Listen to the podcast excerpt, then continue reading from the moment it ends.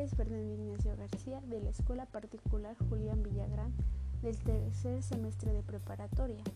Sobre el tema del que les quiero hablar es sobre la autoconciencia. ¿Qué es la autoconciencia? ¿En qué se basa? Bueno, básicamente la autoconciencia es la inteligencia emocional que comienza con la autoconciencia.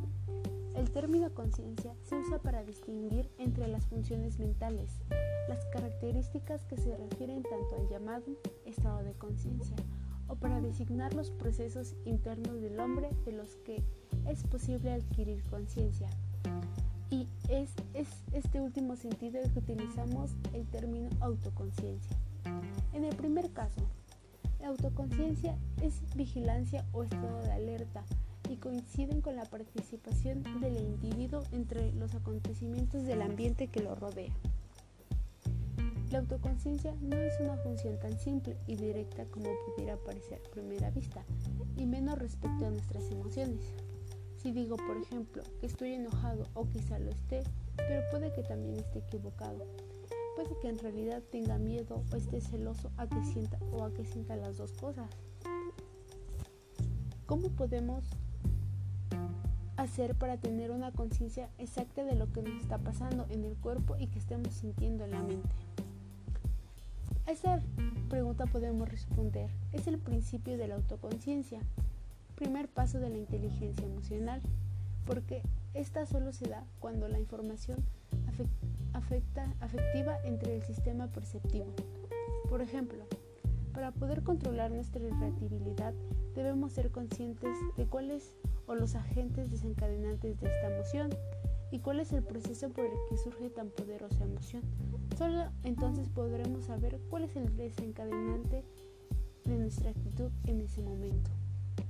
La autoconciencia implica varios factores, pero uno de ellos sería percibir conscientemente nuestros estados de ánimo, saber cómo nos comportamos en ese mismo instante, saber por qué lo sentimos, qué, qué motivo o razón hace que nosotros sintamos ese tipo de emoción y conocer nuestras fortalezas y debilidades, conocer cuáles son nuestras intuiciones sobre las diferentes formas que se nos presentan en la vida.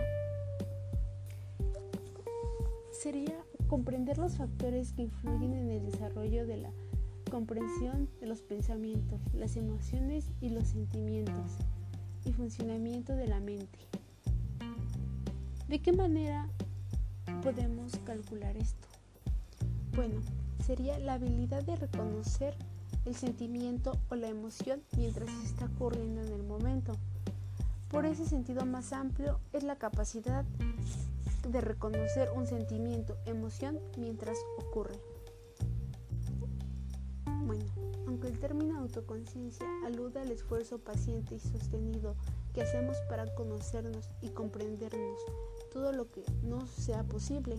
También incluye la habilidad de escuchar a otras personas que nos reflejan partes de nuestra identidad y de nuestra conducta que no podemos observar, ver los mecanismos de defensa.